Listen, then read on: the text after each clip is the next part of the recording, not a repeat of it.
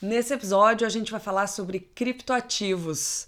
E Gustavo, ainda bem que você está aqui para ajudar nessa missão, porque olha, quanto mais eu leio, quanto mais eu escuto, vejo conteúdos sobre cripto, mais o meu cérebro embola e eu não entendo é nada. Então, tem que ser um especialista como você para nos trazer aí esse panorama do, do setor de cripto nesses últimos dias, principalmente com esses acontecimentos recentes que chacoalharam aí o mundo, né?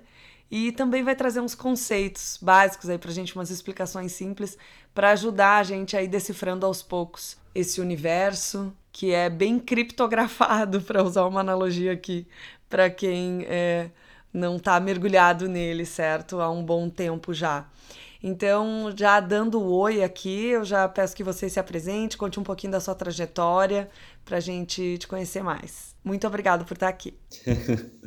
obrigado, Danus. Acho que é, é bastante gentil falar especialista. É um mercado que tem muita coisa que a gente se passa uma semana sem, sem ler sobre, você já perdeu alguma coisa nova. Então você tem que estar sempre estudando, sempre entendendo. Mas hoje acho que eu tenho estudado há um, há um certo tempo aí, então algumas coisinhas eu consigo ajudar a explicar para o pessoal. Bom, mas eu sou o Gustavo, né? eu estou no mercado de tecnologia faz uns oito anos agora, maior parte do tempo em startups, né? E aí eu fiz uma migração mais recente para o mercado de finanças, né? a ponta do investidor sempre foi algo que me interessou, então eventualmente fazer investimento anjo, que eu já faço um pouquinho hoje na física, estou começando, sempre tive interesse por essa ponta, né? de compartilhar o conhecimento que eu adquiri e ajudar novos empreendedores a construir negócios, né? Ficar numa, num, mais no, acho num suporte assim de ajudar as pessoas a encontrarem os caminhos e fazer boas conexões. Então eu comecei faz uns quatro anos um movimento para o mercado financeiro, né? E aí eu passei por instituições mais tradicionais e daí eu entrei em gestoras faz três anos e são gestoras que eu até falo que não são tradicionais, né? porque a primeira que eu passei trabalhava com investimentos quantitativos, então, querendo ou não, eu já tinha um pezinho ali de tecnologia, principalmente para explicar uh, para clientes, para family offices, para pessoas físicas, né, como que funciona aquilo, como que as decisões de investimento eram tomadas, esse tipo de coisa. E daí, mais recentemente, no começo desse ano, um pessoal que já vinha me namorando há um tempinho, é, me chamou para trabalhar junto na, na QR Asset, que é uma gestora 100% focada em cripto, né? Parte de uma holding que investe no segmento como um todo. Então, tem outros negócios, tem uma iniciativa de conteúdo e educação. Então, acho que, assim, no último ano eu tenho estudado bastante de criptoativos. Já estudava bem há uns dois anos, assim, e achava que entendia. Né? E aí, quando eu mergulhei de fato de cabeça, vi que eu não entendia nada. Opa, me identifico. com a diferença de que eu realmente não entendo nada. A gente brinca que é um ciclo, tá? Primeiro você se interessa pelo Bitcoin, aí depois você meio que mata o Bitcoin, fica com a blockchain, aí você descobre DeFi, aí você vai estudando um pouquinho mais e aí você entende que DeFi é, vai precisar de blockchain, vai, vai precisar de Bitcoin de alguma forma, vai precisar de Ethereum de alguma forma, e aí você entende o valor das tecnologias de base nessa conexão com infraestrutura e aplicação final. Então é, é um ciclo. Aí a gente já podia abrir várias abas, né, para explicar o que é DeFi, Web 3.0, blockchain, enfim. Pois é, Danusa. Mas a gente vai focar agora aqui em stablecoins e nessa treta aí que aconteceu com o ST e Luna. Então acho que vale a gente começar, Gustavo, explicando o que são as stablecoins. Stable em inglês significa estável, coin é moeda, então stablecoins teria um conceito aí de uma criptomoeda com baixa volatilidade, né? Mas a explicação eu vou deixar para o Gustavo. Certo. Stablecoins basicamente são ativos digitais, né? são um tipo de ativo digital que tem uma paridade, é, geralmente de um para um, com outra classe de ativo, né? com, com outro tipo de ativo. E aí pode ser uma moeda fiduciária, né? pode ser é, ouro até, existe é, tokens, stables que são lastreados em ouro. Quando você fala moeda fiduciária, o dólar, por exemplo, né? Isso. Então a gente tem exemplos hoje de, de stablecoins que tem uma, uma reserva em garantia de dólares depositada em uma instituição financeira tradicional do mundo real e, e a relação entre essa reserva depositada e o que tem sendo negociado do, da stablecoin no mercado deve ser de um para um, né? deve ser uma paridade de um para um.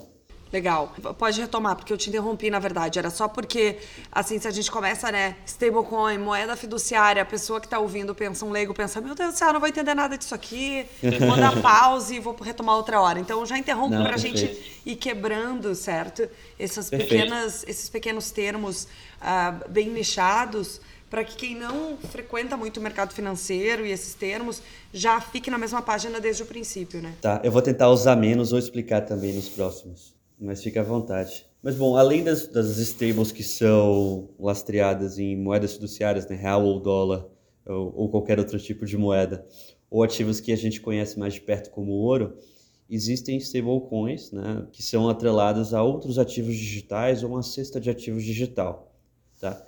E esses tipos que eu, que eu elaborei primeiro são os tipos que a gente fala que tem resistência a estresse, a eventualmente a um crash. Por quê?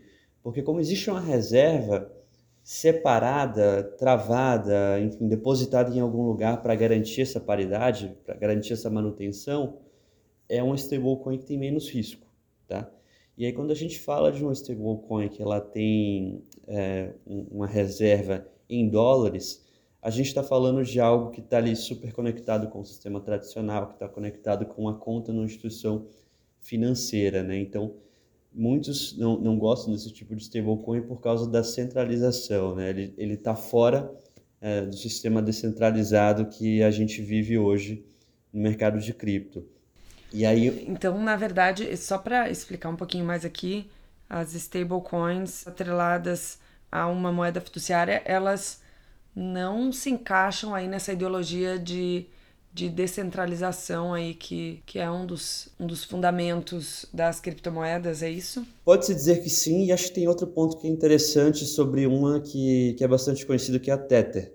A Tether é uma stablecoin que se fala muito sobre a reserva de Tether, se de fato existe uma paridade de um para um e coisas do tipo, mas hoje nas reservas de Tether existem outras coisas que não são dólar, por exemplo. Tá? Existem outros instrumentos financeiros que, que falam que são de ratings muito altos e que daí não tem risco, esse tipo de coisa, mas você perde a transparência que a blockchain traz em relação às informações. E aí, quando a gente está falando de stablecoins que são atreladas a outros ativos digitais, né, a gente já está falando de algo que está na blockchain. E aí, qual que é a principal crítica a esse modelo? Como a gente está falando de uma cesta de ativos, de um outro ativo, é, é muito comum que esses projetos tenham uma razão de mais de tenham mais de 100% do que do, do cap da stablecoin em reservas para garantir que de fato a paridade se mantenha, né? Porque como a gente está falando de outros tokens, a gente está falando de outros ativos que têm volatilidade. Então, por exemplo, eh, no caso da DAI, que é uma stablecoin da, da MakerDAO, as reservas ficam em torno de 130 a 150%, tá? Então é uma estrutura que ela é menos eficiente em capital. Então, de um lado você tem a stablecoin que tem a reserva financeira de um para um, super eficiente em capital, porque deve ser um para um, né? Não, não deveria fugir disso. E ela tem essa resistência ao estresse porque ela tem uma reserva designada. Aí quando a gente vai para essa que tem uma, um outro token, a gente tem a mesma reserva designada, só que a gente precisa de mais reservas, né? porque a gente não está falando da, do, da conversão direta para o dólar, a gente está falando de outro token que tem que ser convertido para dólar. Aí o caso de Luna, que é um caso que está chamando bastante atenção aí nas últimas duas semanas, né? é um caso que ele é diferente desses dois. Tá? Ele busca ficar com a descentralização e com a eficiência de capital. E como que esses negócios se propõem a serem construídos, né? É, é inclusive algo que já foi tentado algumas vezes no passado e que falhou, tá? Então, se fala muito de que se falava muito de que o projeto de Luna não daria certo, tá? A gente tem até casos de hedge funds do mercado que que estavam falando bastante disso, porque é uma estrutura que não tem lastro. Ela não tem uma reserva designada. Eu não tenho nem dólares, nem tokens ali em algum lugar para garantir essa paridade. Como que a paridade é, é, é, se propõe a ser resolvida, né, no caso de Luna. Você tem ali um sistema fechado, no ecossistema Luna, a gente tem a UST, né, que é a, o stablecoin deles, e a gente tem a Luna, que é o, é o token do ecossistema que, que faz parte desse sistema fechado. E aí, sempre que eu faço uma emissão de Luna, eu tenho que queimar um dólar do outro token. Não, desculpa. Sempre que eu faço emissão de UST da stablecoin, eu tenho que queimar um dólar do outro token, que é a Luna. E da mesma forma o, o caminho reverso, né? Sempre que eu for diminuir a, a oferta, a emissão de, de UST, eu queimo o UST e eu gero Luna. Então qual que é a dinâmica? Se eu tenho um dólar de. Se eu tenho Luna, tenho o token aqui, e eu quero fazer uma, uma conversão, quero gerar UST, e nesse momento, por acaso, o ST está valendo 1.01, alguma coisa assim, está acima da paridade, né, que deve ser o alvo, eu consigo queimar um, um dólar de Luna e aí eu vou receber um token de UST que está valendo 1.01. Então existe essa dinâmica que deveria ser a regra que mantém a estabilidade, que gera essas pequenas oportunidades de arbitragem, né? E aí qual que foi o grande problema? Houve muita especulação. Pode falar. Antes de entrar no problema, Gustavo, eu queria abrir outra aba aqui, uma pergunta bem de iniciante, tá? Quando você fala em queimar um dólar de Luna, por exemplo, o que, que leva a essa necessidade? Basicamente o controle de preço, tá? Então, quando assim eu tenho Luna valendo mais que um dólar, eu preciso controlar isso e puxar esse preço para baixo. E quando ela está valendo menos que um dólar, eu preciso fazer esse preço ir para cima. Então eu vou fazer ou a queima ou a emissão de novos tokens usando dessa dinâmica entre Luna e UST, dentro do sistema fechado de Terra. Legal. E essa queima acontece de que forma? Dentro do ecossistema de Terra, você tem acesso à plataforma deles e aí você consegue fazer essa conversão, né? Tipo, eu sendo detentor de tokens Luna, eu, eu, eu sinalizo que eu quero fazer ali a conversão, e aí nessa conversão ele vai queimar os meus tokens e gerar o ST, ou o movimento reverso, né? Então é algo que você consegue fazer dentro do ecossistema deles. Sendo investidor, no caso. Sim, por exemplo, se eu acessar uma exchange e usar a Luna para comprar o ST, eu não vou fazer nada. Eu estou só fazendo um, uma, um trade entre dois tokens diferentes, tá? Essa, esse controle da paridade e controle do ambiente é feito na plataforma da Terra. E é por isso que, mais uma vez, a gente fala do sistema descentralizado e, e colaborativo, né? Da paridade ser feita por diversas mãos, é isso? Sim, e aí também de forma algorítmica, né, que é o, é o principal ponto que Luna e outras moedas do tipo se propõem a fazer. A gente tem moedas como Luna hoje, tá, que inclusive são basicamente cópias sem muita alteração do que era o projeto de Luna. Claro que a gente está falando hoje de caps muito menores, né? É, é uma que chama Tron. Só para traduzir aqui, quando o Gustavo fala de cap, ele se refere a market cap, que é valor de mercado. Isso. Mas é um projeto muito menor. Foi uma cópia do, da estrutura de Luna, que estrutura de UST que o pessoal fez há algumas semanas, se propondo a ser o novo campeão de stablecoins algorítmicas, né? Bem, você estava falando do problema, né? Então, qual foi o problema? Perfeito. Basicamente, a gente explicou essa dinâmica que causa situações de arbitragem né, entre Luna e o ST e é a regra que deveria fazer a paridade se manter. E aí, muito se especulou no mercado se não houve um ataque ao ecossistema de terra, tá? Porque é, é algo que a gente pode comparar até aquele flash crash que aconteceu no mercado tradicional há alguns anos, né? Que teve um trigger de venda ali que um algoritmo pegou e aí vários outros algoritmos começaram a vender por conta desse trigger. E aí o mercado, o S&P rapidamente caiu bastante Claro que depois teve uma, uma recuperação, mas, mas aconteceu esse crash algorítmico, né? E é um assunto que sempre volta quando a gente está falando de, de investimentos quantitativos, esse tipo de coisa. Né? Porque você pode gerar um efeito cascata, uma espiral negativa. Então se fala que pode ter acontecido um ataque em Luna nesse sentido, de você quebrar a paridade com uma certa magnitude, de forma que você gera uma situação de arbitragem entre o ST e Luna que é difícil de reparar. Tá? Porque como que você repararia? Você poderia é, trazer é, mais dinheiro para o ecossistema, né, que é algo que o Docon lá tentou fazer, inclusive, ele tentou trazer mais capital para fazer esse controle, ou ele teria que fazer esse controle de emissão e queima, né? E aí você vai tirar bastante do valor da moeda, né? Se a gente olha o valor de Luna hoje está baixíssimo, mas não é como o pessoal tem falado de que assim, ah, beleza, vai voltar para um dólar, vai voltar para um real. Mas hoje o supply é gigantesco. Então, se a moeda voltasse ao patamar pequeno da, sei lá, da semana passada, a gente tá, estaria falando de um projeto muito maior, porque o supply hoje ficou gigantesco. Mas o que, que acontece? Né? Hoje a moeda ela não consegue mais voltar para aquele patamar que ela estava de um dólar ou até um real, como alguns têm apostado né, em fazer um trade. Porque, assim, para de fato tentar salvar o ecossistema Terra, o que foi feito foi uma emissão muito grande de Luna, né? porque daí você vai é, controlar essa, essa oportunidade de arbitragem, você vai, como administrador do ecossistema, intervir, né? E assim, o supply saiu de 300, 400 milhões, assim, para em poucos dias ir para 6 trilhões, tá? 6,5 trilhões em, em, tokens Luna. Então, se o, se o token voltasse a, a um patamar mais alto, a gente tá, falaria de um, de um projeto com market cap muito mais mais é, relevante, né? Seria algo absurdo, assim, maior que diversas instituições, maior que vários mercados. Então, o que aconteceu foi realmente uma espiral é, em Luna, uma situação contínua de arbitragem que você não consegue retomar, né? Sinceramente, não tem como.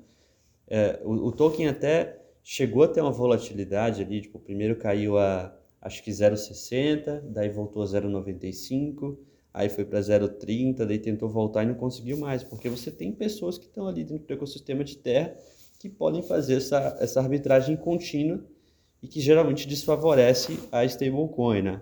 E além disso, não, não houve mais dinheiro de investidor entrando para fazer esse controle, né? Entendi. E aí, de investidor, no caso, lá... eu falo institucional, tá? Sim, de investidor institucional. do protocolo, do DOCOM, que tentou captar e não conseguiu. Legal. Legal não, né? é, e agora, assim, né? Hoje é quarta-feira, 18 de maio, 2 horas e 40 da tarde. Em que pé tá tudo isso? Como é que ficaram os investidores? E aí, sim, os investidores que tinham, né? É, esses criptoativos na sua carteira, que tinham colocado ali seu dinheiro. Como é que tá tudo hoje, Gustavo? Olha, Danusa, não tá num cenário muito positivo, tá? Quando a gente está falando de algo que se propunha a ser uma stablecoin, né?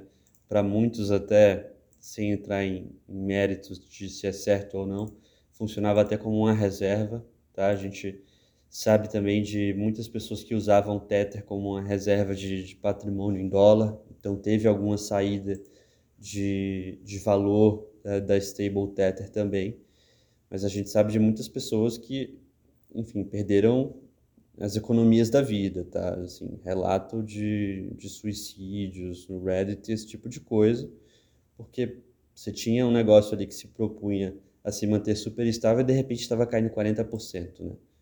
Então, não é brincadeira, é um negócio super negativo para a indústria e assim, se, para a indústria de stablecoins, mais especificamente, né?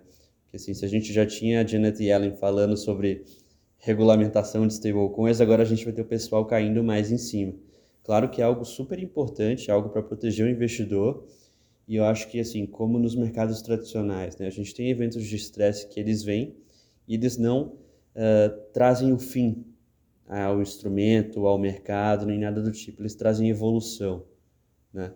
Então, acho que o que a gente deve ver nos próximos meses, até falando de um, de um, de um tempo futuro já, é de apenas que os projetos que tenham base, que sejam bons, sobrevivam, né? E se stablecoin algorítmica de alguma forma puder existir, eu acho que vai ser no futuro um pouco mais distante e a tecnologia vai ter que ser mais eficiente, né? E por que, que eu falo que isso não, não é tão negativo para a indústria como um todo? Se a gente estiver falando de institucional, né, do, dos grandes fundos, enfim, é, fazendo uma migração de capital, pelo menos parcial, de TradFi, né, as finanças tradicionais, para o Decentralized Finance, para cripto como um todo, a porta de entrada não seria um stablecoin algorítmico assim lastro, sabe? Então a gente tem outros projetos hoje que são super melhor estruturados, né, que, que, que eu até sou fã pessoalmente, que é o pessoal da MakerDAO, que eu até citei. Então eles hoje têm uma oportunidade de pegar esse espaço e mostrar ok, eu sou menos eficiente em capital, mas eu tenho essa estrutura aqui, sabe? Eu não vou de repente cair 40%. Eu tenho reservas para isso. Eu tenho mais do que 100% de reservas para isso. Falando ainda sobre, sobre Luna, o Docon tem falado bastante sobre um plano de resgate. Parece que alguns investidores tiveram uh, alguma, algum ressarcimento, né, alguma coisa nesse sentido, mas está tudo meio nebuloso ainda. Tem algum papo de que o Docon é uma pessoa que já criou um token, um, um stable token no passado e que esse token falhou. Tem, tem também uma questão de que no ano passado houve alguma falha, alguma coisa assim na. Alguma falha, alguma coisa assim é complicado, né? Deixa eu pegar aqui para você rapidinho. Deixa eu falar exatamente o que, que foi. É interessante que, assim, até as palavras, né? De, de algo que está se construindo, de algo que né, não existia até poucos anos atrás, né? É todo um ecossistema, é todo um cenário completamente novo. Então até palavras, Sim. né? Muitas vezes são diferentes, né? A aplicação de palavras. É. Putz, eu vi isso em algum canto, não estou achando exatamente, mas vamos lá. E aí falando mais especificamente de, de Luna, né? O Docon, que é o criador do protocolo, veio com um plano de resgate, mas muitas pessoas não têm visto isso de uma forma positiva né? porque basicamente ele tentou trazer mais capital de investidores e os investidores têm percebido que talvez não seja o, o, o futuro um stablecoin algorítmico, ou, ou, talvez não nesse curto prazo, né? principalmente quando você fala de um investidor institucional e que tem a visão de um institucional para esse mercado e que talvez fosse muito mais fácil o institucional entrar via algo que tem lastro. Mas assim, tem, tem, tem muito, muitos é, conversas, muita boataria no, no, mercado nos últimos dias sobre o Dokwon, sobre como ele já teve envolvimento com um projeto de stablecoin que falhou, né? E sobre como no, no ano passado pessoas da comunidade apontaram para ele algumas falhas no sistema de Luna, né? Algumas alguns pontos passíveis de melhoria e nada foi feito, né? É um projeto que em 2020, que em 2021 teve um crescimento assim, absurdo, astronômico, de fato, sem, sem fazer o trocadilho aqui com o Uno, né? Mas, mas então a gente tem acompanhado bastante de perto. É, o que eu posso dizer é que tem muitas pessoas que nunca foram fãs de, de stablecoins algorítmicas e de, de tecnologia sem lastro. E eu acho que hoje, quando a gente está começando a educar sobre diversos conceitos, principalmente stablecoin, seja de lastro de, de real, de dólar, seja de ouro, seja de outros tokens, a gente está alguns passos atrás ainda de explicar que algo funciona sem lastro e que o sistema vai se controlar sozinho para que a paridade não deixe de existir, né? E aí, para a gente encerrar, uma pergunta bem ampla e, e também para mais leigos do que para entendedores como você. Por que, que o Bitcoin também foi tão impactado? Por que, que junto com toda essa confusão, a gente, não sei se está para falar confusão, mas dessa crise, desse acontecimento, por que, que uh, Bitcoin também foi tão fortemente impactada e aí né, a gente viu manchetes aí, queda do Bitcoin, né, despenca uhum. o mais famoso criptoativo e tudo mais. Tá. É, aí eu acho que é um daqueles pontos que a gente poderia facilmente tipo, passar mais 40 minutos aqui falando e explicando por que, que impactou, tá? É, mas acho que tentando resumir alguns pontos, Luna também não foi favorecida por conta do momento de mercado, tá? É, a gente está num cenário macro complicado para diversos ativos de risco e esses projetos haviam sido criados em momentos mais positivos para o mercado, né? Então não haviam passado por um momento assim de estresse. Então o Bitcoin naturalmente não está fora dessa regra do do ambiente de estresse, né?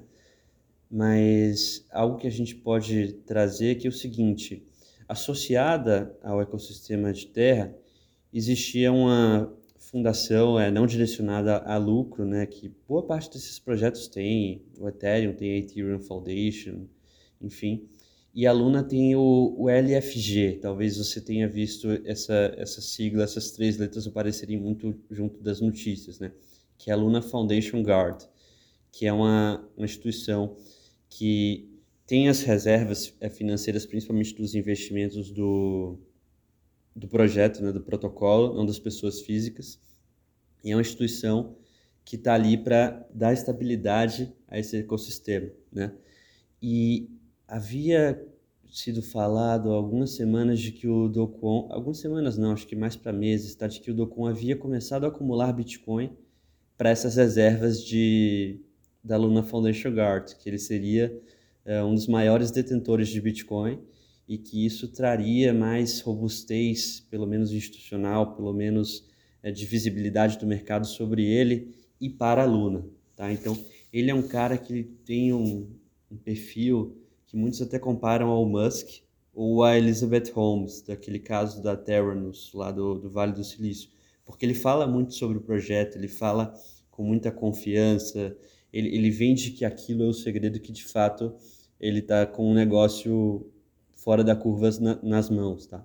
Então assim, a Luna Foundation Guard tinha uma reserva muito grande em Bitcoin, tá? Tinha coisa de 1.5 bi de dólar em Bitcoin que eles haviam começado a comprar. E aí quando vem esse momento de estresse, né, que eles tinham que salvar o ecossistema deles, a Luna Foundation Guard precisa se desfazer de todos esses bitcoins.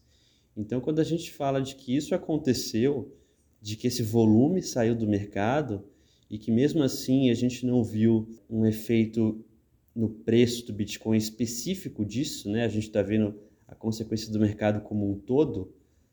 A gente está falando de algo que resistiu muito bem, né? De algo que passou por um momento ali de estresse de 1,5 bi ser vendido e o Bitcoin não ter sofrido tanto. Uau, quando é que a gente vai gravar o próximo e o próximo e o próximo? Muito é. obrigada, Gustavo. Uma dúvida, você era investidor de Luna? Não, não. Eu tinha escutado falar do projeto há um tempo, mas nunca tinha parado para estudar a fundo. E, e o pessoal, é, enfim, que eu converso, que eu tenho mais contato, nunca foi muito fã também, tá? Não era no nível de, tipo, vamos shortear Luna, né? Porque é um negócio que no mercado de, de alta não é legal você fazer, principalmente quando está falando de crescimentos astronômicos, mas eu não tinha aluna não.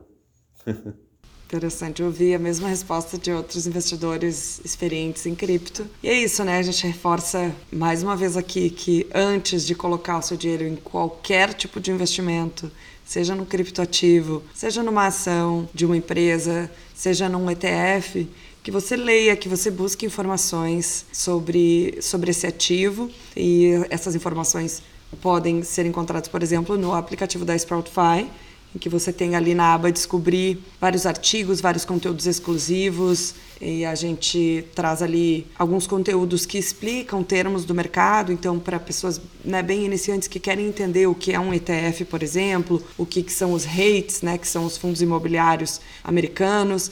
Então a gente tem esses conteúdos mais iniciantes, a gente também tem conteúdos é, para quem já está por dentro desses termos e já quer buscar, então já decidiu, ah, quero investir em ETF. Aí a gente tem rankings lá dos ETFs que melhor performaram em abril. É, os, um ranking dos cinco melhores rates também, do mês. Enfim, tem vários conteúdos lá, vale a pena. E nesse sentido, né, Gustavo, que a gente sempre reforça de as pessoas buscarem cada vez mais informações e sobre cripto ainda mais, certo? Porque a gente sabe que independente de acreditar ou não em algum projeto ou ou na própria dinâmica como um todo, certo, das criptomoedas, a gente sabe que, né, que ainda é, é um terreno assim um tanto novo, certo? Mas você trabalha diretamente com isso, então você diria que dá super para confiar, né, nesses projetos, claro, sobre os quais você pesquisa, mas que sim dá para confiar, né? É, eu acho que tem, tem algo muito importante que acaba sendo um, um motto, um, um slogan nessa indústria que é tipo do your own research, sabe? Faça sua própria pesquisa, não olhe somente uma manchete ou somente um termo falando de um ativo, né? A gente ainda tem muitos ativos sendo chamados de criptomoedas, quando na verdade eles são ativos de fato, ativos digitais, são tokens. Não existe uma dinâmica de negociação financeira por trás.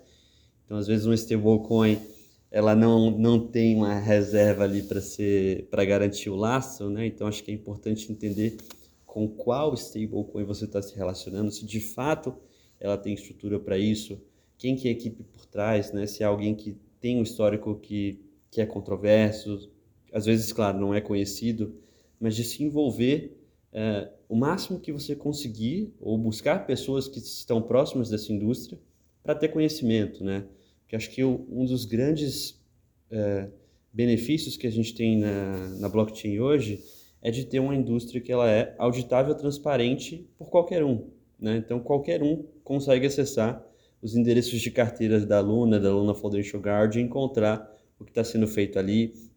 Você consegue participar do Discord de, desses projetos e entender o que está sendo feito. Né? Se você, é, enfim, tem os tokens de governança desses projetos, você consegue participar ainda mais perto. Então é algo que a gente sempre tenta fazer quando a gente está olhando um projeto, sabe? Deixa eu me envolver aqui, deixa eu ver o que está sendo feito, com o dinheiro dos investidores, quem que está sendo remunerado quando o projeto está crescendo, se está voltando para a comunidade, se está voltando para o projeto, se está indo só como retorno de capital para quem investiu no protocolo no começo, sabe? Então, a gente está falando de um mercado de mais de 10 mil tokens, né?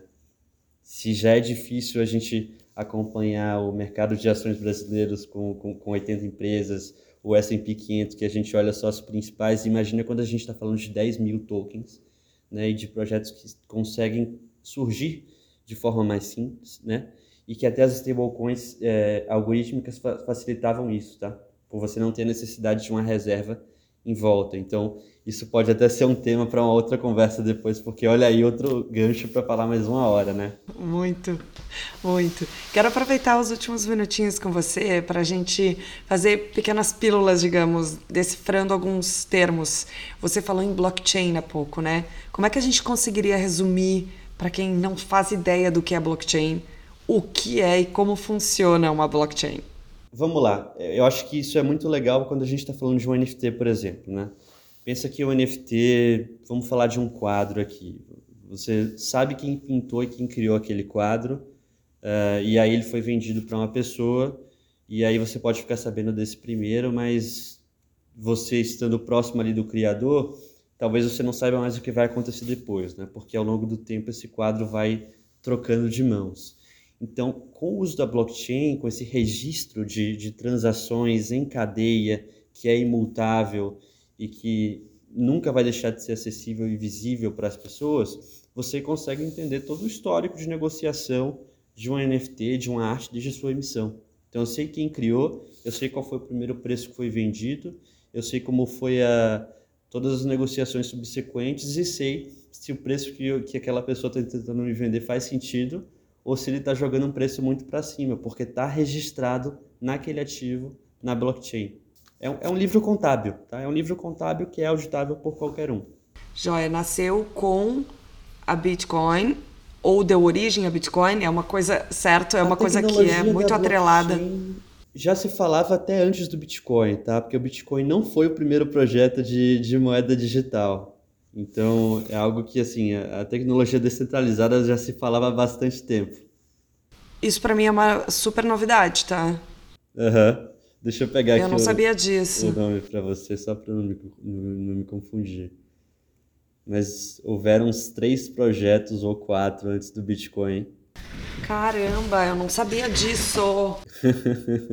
isso, isso é super popular, é uma informação assim, super mainstream? Não, não é mainstream. Tem, tem lá na, na nossa timeline no site da QR. Tá? O primeiro, incrivelmente, foi de 89, DigiCash. Foi o primeiro projeto de dinheiro digital. Já em blockchain? Ele já tinha protocolo criptografado, tá? Não sei se era no, no conceito perfeito de blockchain, mas foi uma primeira tentativa ali e já tinha criptografia envolvido. E aí em 94 teve o Cybercash, que foi um outro projeto. Aí teve o Hashcash em 97, tá? E aí esse já usava o conceito de Proof of Work que o Bitcoin tem. Teve o B-Money em 98, BitGold, que acho que foi o mais conhecido, é o mais conhecido assim, antes do Bitcoin. É um projeto que teve um pouquinho mais de relevância. Como explicar Proof of Work? Prova de trabalho, prova por trabalho. Existem dois é, mecanismos de consenso é, populares hoje no mercado de criptoativos. Né? Existem alguns outros, mas eles são menos populares. Mas você tem de um lado o Proof of Work, que é a prova de trabalho, e Proof of Stake, que é a prova de, de posse, digamos assim. Tá? E esses dois mecanismos são usados para garantir que a rede funcione, que os blocos é, sejam emitidos e conectados à cadeia e que a rede seja segura e e que, siga funcionando. E aí quando a gente fala de Proof of Work, que é o modelo que o Bitcoin usa, a gente está falando daquela necessidade de máquinas executando diversas é, operações matemáticas para de fato é, fazer a, a, o trabalho seguir, tá? a, a, rede seguir. Então, essa é a alternativa que falam que, que consome bastante energia, que de fato consome. acho que se a gente entrar no mérito de Bitcoin seria SD ou não, é outro papo também de 40 minutos, uma hora, talvez até mais. E SD aqui, só para esclarecer, são aqueles investimentos né, que levam em conta aspectos ambientais, sociais e de governança. No caso do blockchain, seria essa questão do, do dispêndio de energia, energia elétrica mesmo, a gente está falando de energia elétrica, né? É, assim, sim. gasta muito né, para o processo de mineração, mas enfim, sim, é pauta para outro episódio. É, tanto que hoje, quando a gente vai olhar os maiores mineradores, eles estão em algum lugar que se beneficia das condições climáticas ou energéticas para funcionar, né? Mas aí quando a gente vai para o Proof of Stake, que é o consenso de é o mecanismo de consenso que a Ethereum está mudando para ser, está mudando para ter, porque hoje também tem o Proof of Work, né? É uma forma que assim você tem validadores que tem que ter pelo menos uma certa quantidade do token da rede, uma certa quantidade de Ethereum, 32 Ethereum, por exemplo. Então, quando você tem essa quantidade que você coloca ela no stake e aí você vai ter uma remuneração de volta anual por deixar aquilo ali, você é um validador da rede. E aí você não precisa de máquinas trabalhando constantemente para que, que as transações sejam validadas por, pelas partes descentralizadas, né? pelos nós que a gente chama. Então você tem um negócio que consome 99,9 menos energia, sabe? É, é uma ordem de grandeza absurdamente diferente. E hoje o Ethereum tem trabalhado para fazer essa migração, tá? deve acontecer esse ano ainda. É um projeto que está sendo desenvolvido há bastante tempo para ser bem testado, para não ter nenhum, nenhum problema. Então, a camada de execução de transações no Ethereum vai passar a ser Proof of Stake. E tem uma previsão de quando isso deve acontecer? A gente está nos testes finais, assim, para isso acontecer, tá? Podia já ter acontecido no começo desse ano, mas aí o pessoal tem que fazer o que a gente chama de Shadow Fork, que é você é, faz uma cópia da blockchain do ponto que você está para trás, para você poder testar nela, como um ambiente de homologação, assim, sabe? Um ambiente de testes que não vai afetar o, o a tecnologia que está funcionando, está em pleno funcionamento. E aí, nesses Shadow Forks, o pessoal está testando as implementações novas. E aí, quando passarem alguns testes, passar teste de desenvolvedor, teste de participante, teste de validador, aí a gente vai ter uma data certa para essa migração acontecer. Mas é em meados do terceiro trimestre hoje a previsão, tá? Também outra pauta aí. Pois é. Gustavo, você vai ser recorrente, hein? Aqui como entrevistado do nosso podcast, por favor. Com certeza, só, só chamada, estou à disposição. Muito obrigada por compartilhar tanto conhecimento precioso com a gente. Que nada. E acho que o pessoal também fica, fica à vontade se quiser entrar em contato pelo Twitter, alguma coisa assim, para saber um pouquinho mais dessas coisas do mercado de cripto, né? Qual o seu perfil lá? Ah, se, se buscar Gustavo Gregório, acha sem muito problema, mas é Gus de Gustavo, né? É M. Gregório. Perfeito. Já baixou o app da Sproutify? Participe com a gente da construção da nossa comunidade de investidores e comece a investir em ações nos Estados Unidos com um dólar.